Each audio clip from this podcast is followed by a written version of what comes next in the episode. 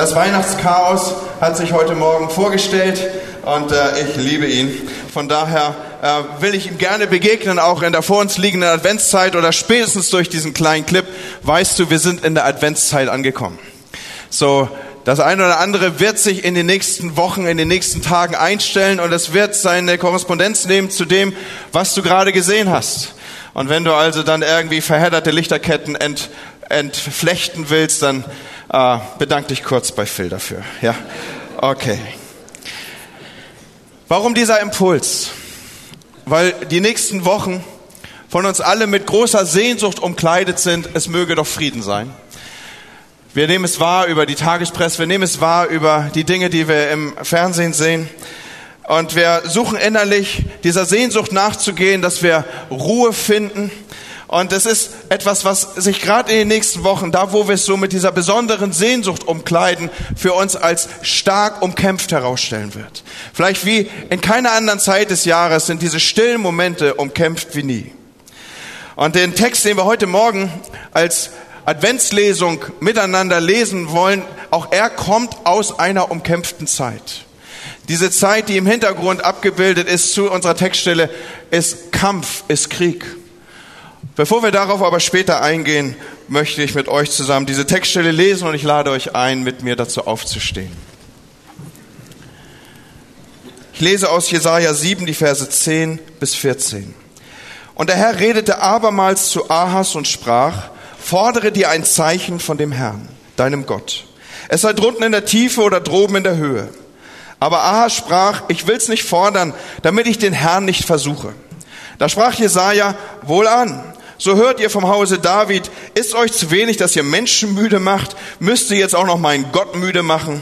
Darum wird euch der Herr selbst sein Zeichen geben. Siehe, eine Jungfrau ist schwanger und wird einen Sohn gebären und den wird sie nennen Emanuel. Und eine zweite Textstelle, die damit korrespondiert, ist aus Matthäus 1, Vers 23. Siehe, eine Jungfrau wird schwanger sein und einen Sohn gebären. Und sie werden ihm den Namen Emmanuel geben. Das heißt übersetzt Gott mit uns. Vielen Dank. Ich lade euch ein, dass ihr wiederum Platz nehmt. Dieser zweite Text, er wird später im Neuen Testament aufgegriffen aus dieser Jesaja-Stelle heraus. Und dort wird dann eben das Gehörte angekündigt. Ein Kind wird geboren werden. Und die Wartezeit zwischen der Ankündigung und der tatsächlichen Geburt ist so gesehen die erste Adventszeit, diese Erwartungszeit, die wir abgebildet sehen. Und auch wir stecken ja mittendrin mit dem heutigen Sonntag in der Adventszeit.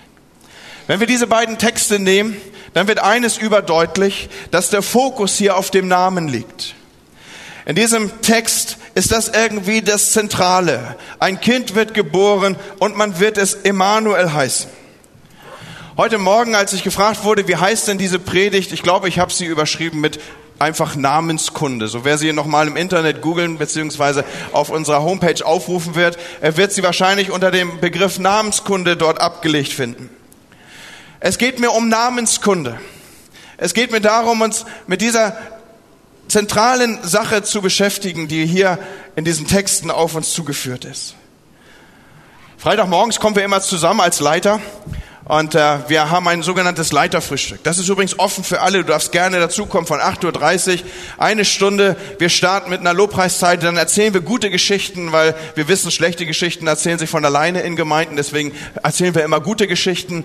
Dann haben wir immer eine Lehreinheit, einen Leiterimpuls. Dann haben wir eine Gebetszeit zusammen. So wer dazukommen möchte, wer es einrichten kann, herzlich willkommen. Und in diesem Leiterfrühstück habe ich gefragt, ob denn die Einzelnen die Bedeutung ihrer Namen kennen würden. Und die Frage darfst du dir natürlich heute Morgen auch stellen. Kennst du die Bedeutung deines Namens? Da war zum Beispiel der Name Matthias, der Geschenk Gottes bedeutet. Oder David, der Geliebte. Oder Alexander, das war für mich neu, der heißt übersetzt, oder die Bedeutung des Namens Alexander, das ist wichtig für dich, Alex, der heißt, der die Männer abwehrt. Und spätestens, wenn deine Tochter in die Pubertät kommt, wird das nochmal ein ganz wichtiges Thema. Ja? Isabel heißt die Heilige oder die Abgesonderte. So Namen haben Bedeutung. Und ein, ein paar habe ich noch mal gegoogelt. Die Verbindungsschaffende ist übrigens die Bedeutung von Rebecca. Oder Marie heißt Gott, die von Gott geliebte. Tobias, Gott ist gut. Timo heißt der im Volk berühmte. Und Hannah, Gott ist gnädig. Und Hannes hat übrigens die gleiche Bedeutung. Gott ist gnädig.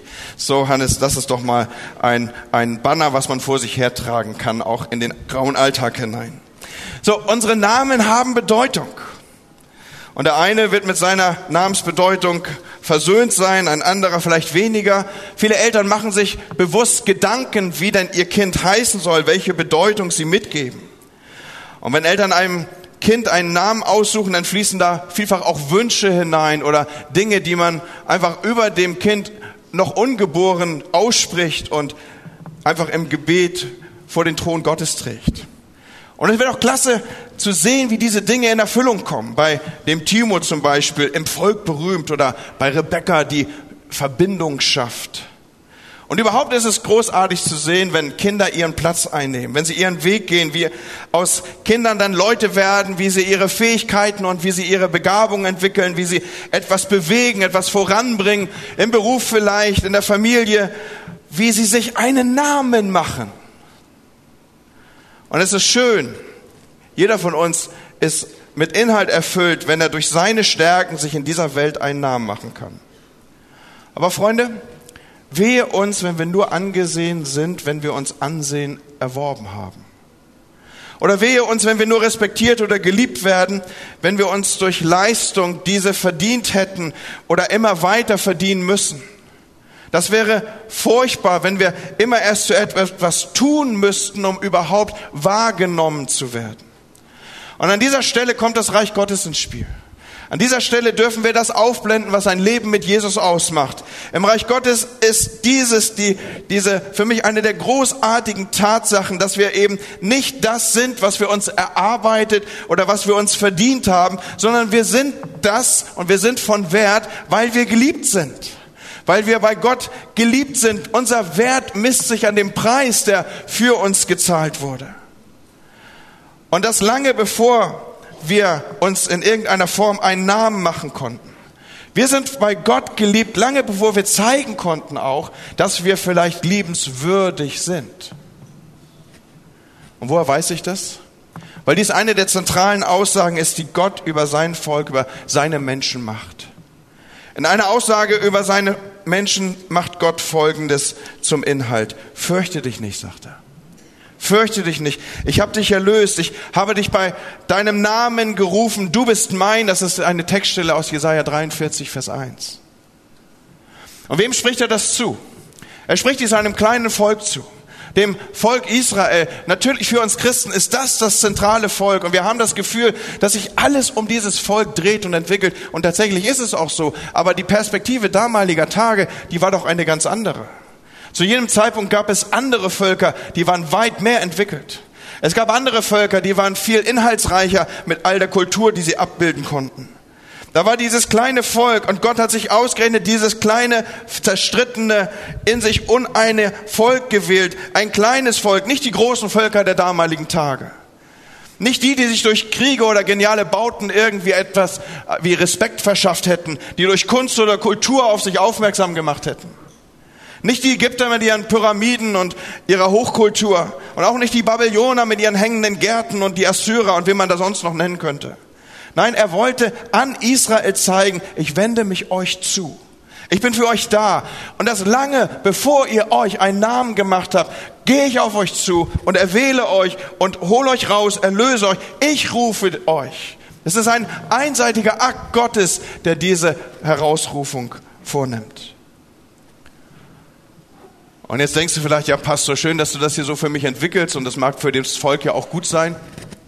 Aber was hat das alles mit mir zu tun? Weil Gott in dieser Textstelle aus Jesaja 43, Vers 1 eben das Volk anspricht, das gesamte Volk, aber über das Volk hinaus auch uns. Er drückt es ja so aus, dass er auf sie zugeht und sagt, du Israel, du Jakob, was verschiedene Namen für ein und die gleiche Persönlichkeit sind. Und dann führt er das weiter, dass er eben sagt, ich habe dich erwählt. Und weil dieses der Gott sagt, den Jesus uns als seinen Vater vorstellt und damit auch unseren Vater vorstellt, deswegen gilt das auch uns. Und deswegen darf ich da, wo in der Alten, im Alten Testament in dieser Textstelle vielleicht steht Jakob oder Israel, deswegen darf ich da bewusst und gezielt und gewählt auch meinen Namen einbringen und darf sagen, du Andi, du bist von Gott erlöst, du bist von Gott erwählt, du bist von Gott geliebt. Er hat dich bei deinem Namen gerufen, du gehörst ihm. Und Freunde, ich sage euch was, es liegt Kraft darin, das auszusprechen. Es liegt Kraft darin, das auszusprechen. Wenn du morgens aufwachst und du hast das Gefühl, dieser Tag ist gebraucht, bevor er angefangen hat. Wie wär's, wenn du damit startest, dass du sagst, dieses ist der Tag, den der Herr gemacht hat. Das ist mein Tag. Ich bin von ihm erwählt. Ich bin bei seinem Namen gerufen. Ich gehöre ihm. Und Freunde, das ist nicht nur eine, eine Übung, die ich uns hier anbiete, sondern es ist wirklich Kraft darin. Probier das aus. Vielleicht kannst du es gerade jetzt machen. Dass du sagst, ich, Hannes, fürchte mich nicht. Ich bin erlöst. Ich bin gerufen. Ich bin geliebt. Leute, schreibt euch das auf. Macht das, praktiziert das. Weil nicht irgendwer spricht das hier zu, sondern der, der dich geschaffen hat. Der, der schon eine Geschichte mit dir hatte, bevor du geboren warst. Gott ist der, der da redet. Und in dieser Textstelle, die ich hier vor uns gerade aufblende, ist es mir so, als würde Gott sagen, Mensch, ich bin's. Du kennst mich doch.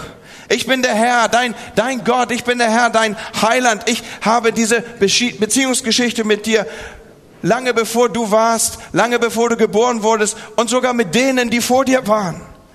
Ich bin der, der dich geschaffen hat. Ich bin der, der das Volk aus Sklaverei geholt hat. Ich bin der, der Israel die Leitlinien gesetzt hat, dass sie wussten und wissen können, wie sie leben sollen, die zehn Gebote. Ich bin der, von dem David sagt, ich bin der gute Hirte. Ich bin der, der mit dir ist. Nicht nur früher mit den Leuten, sondern auch heute. Dein Gott, dein Heiland, ich begleite dich. Ich tröste dich. Ich rede mit dir. Ich rede dir rein. Ich rede mich in den Arm. Ich umarme dich heilsam. Ich erlöse dich. Ich bin dein kritisches Gegenüber, wenn du es brauchst. Ich bin liebevoll. Ich bin stark. Leute, das ist unser Gott. Der ist mit uns. Und er sagt unumstößlich Ja zu uns.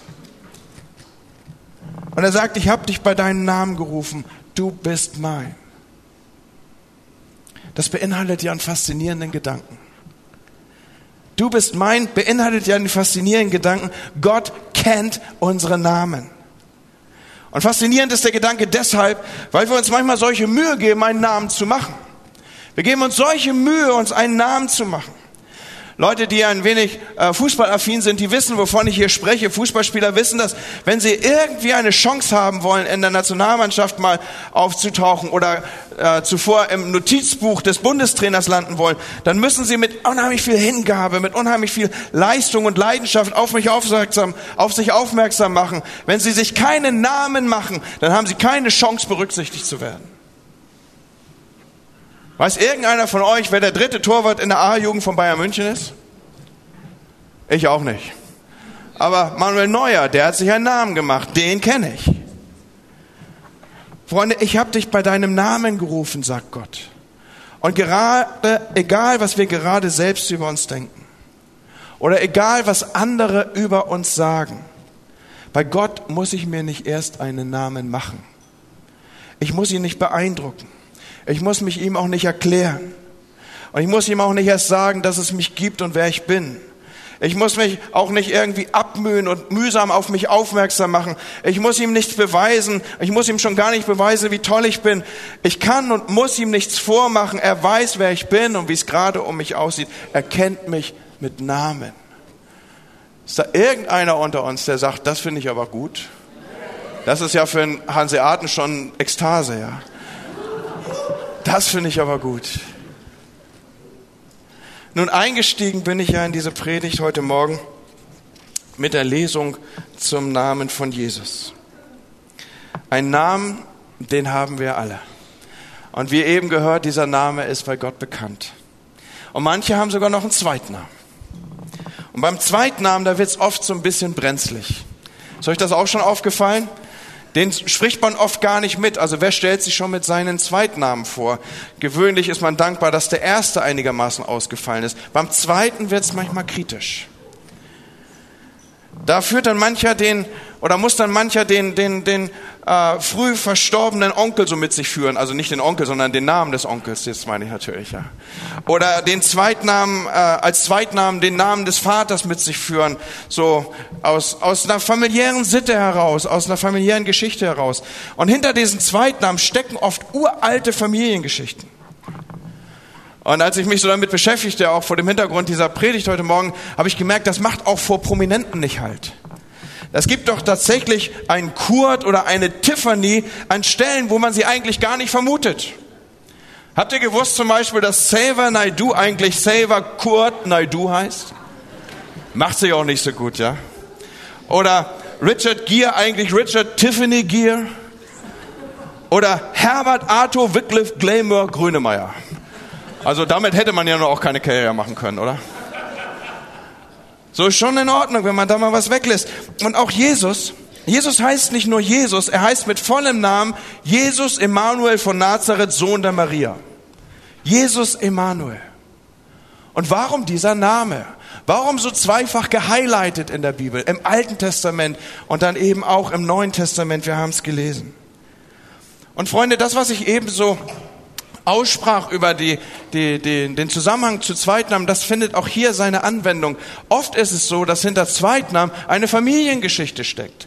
Wenn du den Namen deines Vaters als Zweitnamen führst, dann ist da Familiengeschichte mit verbunden. Wenn du den von Onkel hast du nicht gesehen mit dir führst, dann ist da eine Familiengeschichte mit verbunden.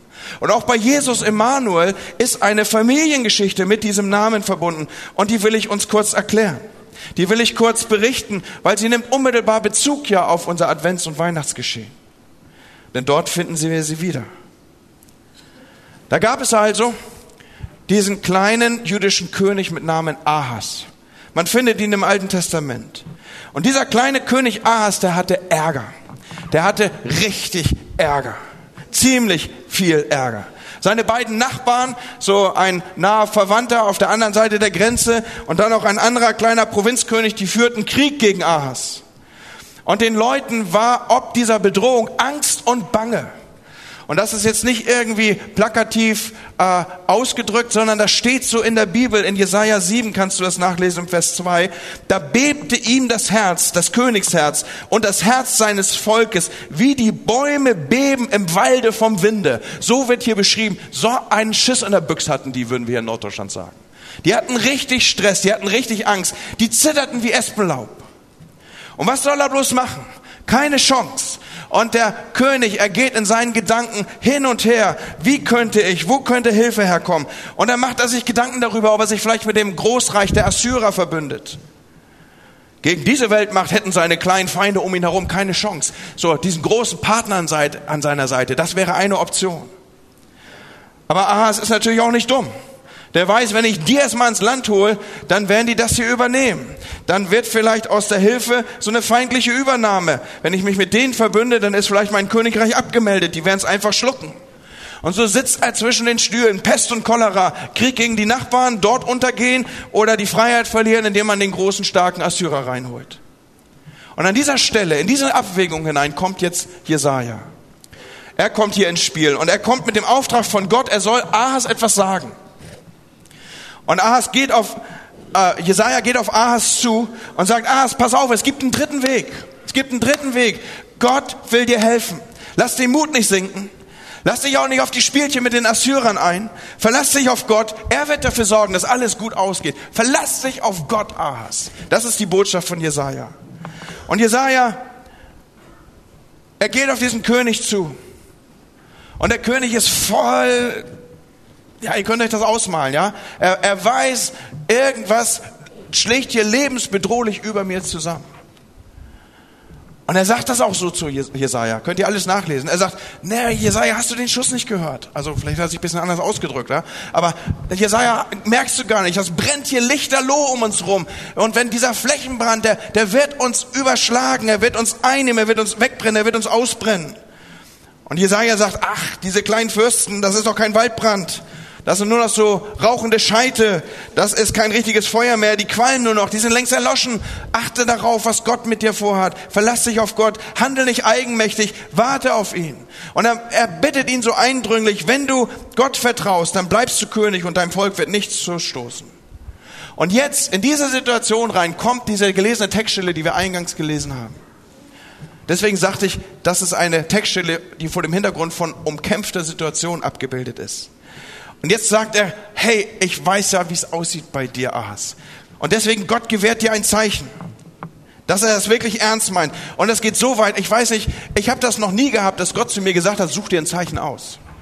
Also, das ist, das ist doch wie ein Sechser im Lotto, oder? Hier kommt der Jesaja auf Ahas zu und sagt, hey, so wird's sein, vertrau auf Gott und, und such dir ein Zeichen aus. Und alles, was dem Ahas einfällt, der war sonst gar nicht so fromm, ist, er sagt, oh, nee, bloß Gott nicht versuchen jetzt. Also ich hätte alle Handtücher, Geschirrtücher, die ich hätte rausgepackt und ihr kennt diese Gideon-Geschichte, ja. Also ich hätte wahrscheinlich mal nass und mal nicht nass und weiß der Geier was, ich hätte Federkissen und alles, was ich gehabt hätte, hätte ich rausgepackt, um nur ein Zeichen zu kriegen, dass ich es 100% wüsste. Und Aas entdeckt hier auf einmal so seine fromme Ader. Nee, will ich nicht. Und Jesaja sagt jetzt auch zu ihm, oh Mann, ey, also willst du jetzt Gott auch noch müde machen, ja? Also bring Gott hier nicht zum Gehen. Und, und wenn es dann so ist, ja, dann machen wir es so, okay, pass auf, Ahas, wenn du dir kein Zeichen nennst, dann nenne ich dir eins. Was macht Menschen Mut in Hoffnung und Hoffnung? Was steckt, äh, was weckt Glauben an eine gute Zukunft, wenn ein Kind geboren wird? Und jetzt sagt er diese Sätze, die uns so folgen, schwer auch in die Adventszeit hinein begleiten. Eine junge Frau wird schwanger werden und ein Kind zur Welt bringen und dieses Kind wird Emmanuel heißen. Und dieser Name wird Programm sein. Dieser Name ist ein Versprechen. Dieser Name erklärt, warum Feinde weichen müssen, weil dieser Name ist eine, wie eine Wette auf eine gute Zukunft. Dieser Name bedeutet, Gott ist mit uns. Emmanuel, wer will dagegen dich aufstehen, Ahas? Und nun bin ich ja schon beim Geschichtenerzählen hier. Die Geschichte ist schnell zu Ende erzählt. Denn Ahas bleibt misstrauisch. Und er lässt sich eben nicht auf Gott ein. Er hört nicht auf das, was Gott gesagt hat. Er hat sich dann am Ende doch lieber mit den Assyrern eingelassen, als sich auf Gott zu verlassen. Und die kamen gerne, Leute. Die waren gleich vorne an. Und was war das Ende vom Lied? Das Ende vom Lied war, dass nach dem Krieg ganz Syrien und Palästina unter die Herrschaft der Assyrer kam und Ahas war am Ende nicht ruhmreich. Er ging nicht irgendwie in die Annalen der Geschichten ein. Er verlor sein Königreich, es ging unter. Er glaubte nicht, darum blieb er nicht. Was für ein Satz. Er glaubte nicht, darum blieb er nicht. Und warum erzähle ich diese Geschichte? Weil das die Geschichte hinter dem Zweitnamen ist. Das ist die uralte Geschichte hinter den Namen. 750 Jahre später wird dann in diesem kleinen Land tatsächlich ein Kind geboren. Und dieses Kind bekommt diesen wunderlichen Zweitnamen. Emmanuel. Emmanuel, Gott ist mit uns. Wie so oft eine Erinnerung an eine alte Geschichte. Jesus Emmanuel von Nazareth. Und Leute, ist dieser Name Programm? Ist da ein Versprechen? Ist er von Bedeutung? Und was hat das alles mit der Zeit zu tun, in der wir stehen, den, mit den Zeiten zu tun, in denen wir stehen? Warum also heißt dieses Kind in der Krippe, auf das wir zugehen, auf das die Adventszeit uns zu und vorbereitet, auch noch Emmanuel? Und Freunde, versucht diesen Hintergrund mal aufzunehmen. Darum habe ich ihn entwickelt. Jesus heißt auch noch Emmanuel, weil uns Mut gemacht werden soll zu vertrauen. Weil uns Mut gemacht werden soll zu vertrauen und nicht zu verzweifeln. Zu vertrauen und nicht zu verzweifelten, eigenmächtigen Mitteln zu greifen. Und zwar genau dann, wenn diese Ahas-Momente ins Leben kommen. Es ist ja nicht so, dass wir diese Ahas-Momente nicht kennen würden. Jeder von uns kennt diese Ahas-Momente. Und Jesus ist der Emanuel für die Ahas-Momente, Freunde. Jesus, der neugeborene Sohn der Maria, ist der Emanuel, der Gott mit uns in den Momenten, in denen es um uns steht, wie um Ahas. Ahas-Momente kommen. Nun, Gott sei Dank nicht alle Momente, die irgendwie schwierig daherkommen, sind tatsächlich Ahas-Momente. Manchmal stehen wir vor Problemen, in denen wir mit guten Gründen und Eigeninitiative annehmen können, wir kommen da selber wieder raus, da wären wir selber mit fertig. Das sind keine Ahas-Momente. Ahas-Momente sind Augenblicke, die uns absolut ratlos machen. Ahas-Momente sind Momente, wo wir keine Antworten mehr wissen. Ahas-Momente sind Momente, wo wir mit unserem Latein am Ende sind. Bei Ahas war dieses Problem im Raum groß wie ein Berg. Und er hatte keinen Schimmer, wie er da mit eigenen Mitteln rauskommen sollte. Und Freunde, in diesen Tagen höre ich viele Ahas-Momente. Man erzählt sie mir oder ich lese sie oder sie werden mir zugetragen, ich bekomme sie geschrieben. Ein Ahas-Moment. Eine Familie, die durch eine schwere lebensbedrohliche Krankheit der Mutter auf einmal erlebt, wie sich alles verschiebt. Wie auf einmal nicht sicher ist, wie mit den kleinen Kindern umgehen die in diese Familie hineingeboren wurde. Das ist ein Ahas-Moment. Und man ruft zu Gott und sagt, Gott, wie soll's werden? Oder jemand anders wartet schon so lange auf ein Kind und nichts stellt sich ein. Man kann von außen nichts tun. Man ist hilflos. Ein Ahas-Moment, der aufruft, wie soll es gehen? Was könnte werden? Ahas-Momente sind wie Türen, die, die laut und krachend zuschlagen.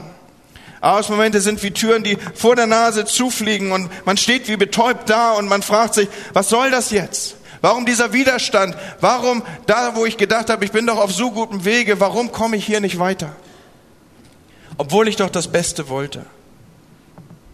So viel Problemdruck, dass meine Mittel nicht reichen, dagegen anzukommen.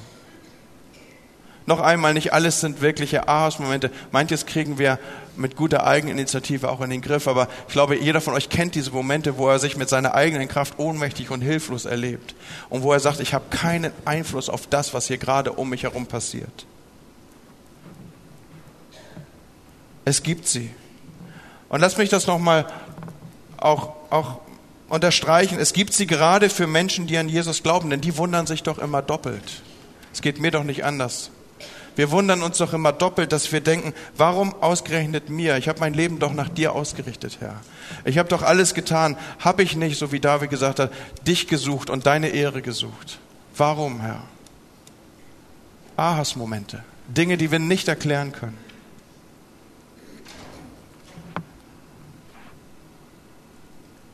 So, was ist die Botschaft, die ich dir heute Morgen platzieren möchte? Was ist das, was in meinem Herzen sich entwickelt hat, dir zu sagen, als eine Botschaft, die von Gott kommt. Die erste und das erste, was ich dir sagen möchte, du bist von Bedeutung. Gott kennt dich beim Namen und bei ihm hast du dir längst einen Namen gemacht, lange bevor du irgendwie auch nur etwas tun konntest.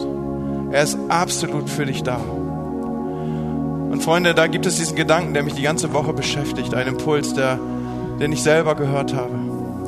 Lass uns nicht in den Fehler verfallen, dass wir glauben, wir müssten uns bei Gott was verdienen. Erinnert euch an den verlorenen Sohn, der irgendwann in sich schlägt und sagt, ich habe gesündigt. Die Knechte in meines Vaters Haus, die haben es besser als ich. Vielleicht kann ich zurückgehen und dort als Knecht arbeiten im Haus meines Vaters. Was ist die Botschaft, die da mitschwingt? Dieser Mensch, dieser Sohn, er versucht umzudrehen und zurückzukommen und über seine Hände Arbeit, über das Mitwirken, über die Gestaltung, über das Dienen, über das Knechtsein, über, über das Verdienen versucht er sich in das Haus des Vaters zurückzuführen. Und das Geniale ist, Gott macht dieses Spiel nicht mit. Der Sohn kommt und spricht aus, ich habe gesündigt, Vater, vor Gott und vor dir. Und als er ansetzen will und sagen will, kann ich nicht Knecht, kann ich nicht Diener bei dir sein, da kommt der Vater und unterbricht ihn. Er lässt gar nicht erst zu, dass diese Spur des Verdienstes in diese Situation hineinkommen darf sondern er sagt, nee, nee, nee, nee, nee, nee, holt das Kleid, holt den Ring, schlachtet das Kalb. Hier ist ein Sohn, der nach Hause gekommen ist. So, hau dir das aus dem Hirn. Du kannst dir bei Gott deinen Namen nicht verdienen. Dein Name ist bekannt vor Grundlegung der Welt. Du bist von Gott gewollt, ehe du geboren warst. Du hast dir bei ihm einen Namen gemacht und hat für diesen Namen den höchsten Preis bezahlt. Für dich den höchsten Preis bezahlt, der dieses, den dieses Universum kennt. Lange bevor du überhaupt nur irgendeine Spur von Verdienst hättest anwenden können. Das ist unser Gott, Leute. So, das Erste, was ich dir platzieren möchte an diesem Morgen ist, Gott kennt dich mit Namen. Und bei ihm hast du einen Namen. Und das Zweite, was ich sagen möchte, er stellt sich dir vor mit seinem Namen. Er stellt sich dir vor mit Emanuel, ich bin mit dir. Mit anderen Worten, ich bin mit dir. Du bist nicht allein. Ich gehe mit dir durch deine Ahas-Momente. Ich gehe mit dir durch diese Momente, wo du nicht weiter weißt. Fürchte dich nicht. Ich bin mit dir. Und ein letztes, er ruft dich. Und dieser Ruf hat zum Inhalt, du bist mein. Du bist mein. Ich will dich, steckt dahinter. Und wenn es mal knüppeldick kommt im Leben, Freunde, und uns die Angst die Kehle zuschnürt, wenn unsere Knie schlottern, wenn alles ins Wanken kommt, weil die Sicherheiten weglaufen und der Boden unter den Füßen weggezogen ist. Und solche Situationen, die kann es im Leben geben, dann trägt nichts mehr als unser Bekenntnis zu Gott, ich bin dein. Ich bin dein ich bin dein. Wenn ich, immer ich diese Textstelle aufrufe, dann steigt in mir dieses Bild aus dem Luther-Film auf, wo Luther verzweifelt in seiner Kammer ringt wo er am Ende immer nur sagen kann, als alles weg ist, als ihm der Boden unter den Füßen zu schwinden droht, als seine theologischen Gedanken sich auflösen und zerbröseln, da, dann ruft er immer nur aus. Ich weiß nicht, ob euch diese Szene aus dem Film so eindrücklich vor Augen ist wie mir. Er sagt immer nur, ich bin dein Herr, ich bin dein Herr, ich bin dein Herr. Und als ich das so im Gebet führte, in Vorbereitung auf diese Predigt, da hat der Herr mir diesen Impuls gegeben, dass heute Morgen Menschen sind hier, die auf diesen Ruf von Gott, du bist mein, antworten sollten ja, ich bin dein. Vielleicht neu festmachen, vor dem Hintergrund von Dingen, die ins Wanken gekommen sind. Vielleicht das erste Mal festmachen. Sagen, ich bin dein, ich antworte auf diesen Ruf von Gott. Du bist mein mit meinen Worten, indem ich sage, ja, ich bin dein. Wir wollen beten.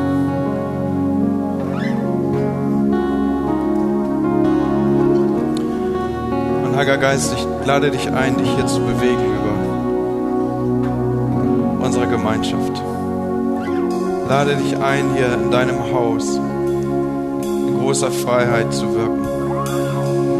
Und Herr, ich bete, dass du dich lagerst auf uns und den Punkt berührst, den du durch deinen Geist heute Morgen benannt heißen möchtest. Herr, du kennst uns mit Namen und wehrst jedem Versuch, uns einen Namen zu verdienen bei dir.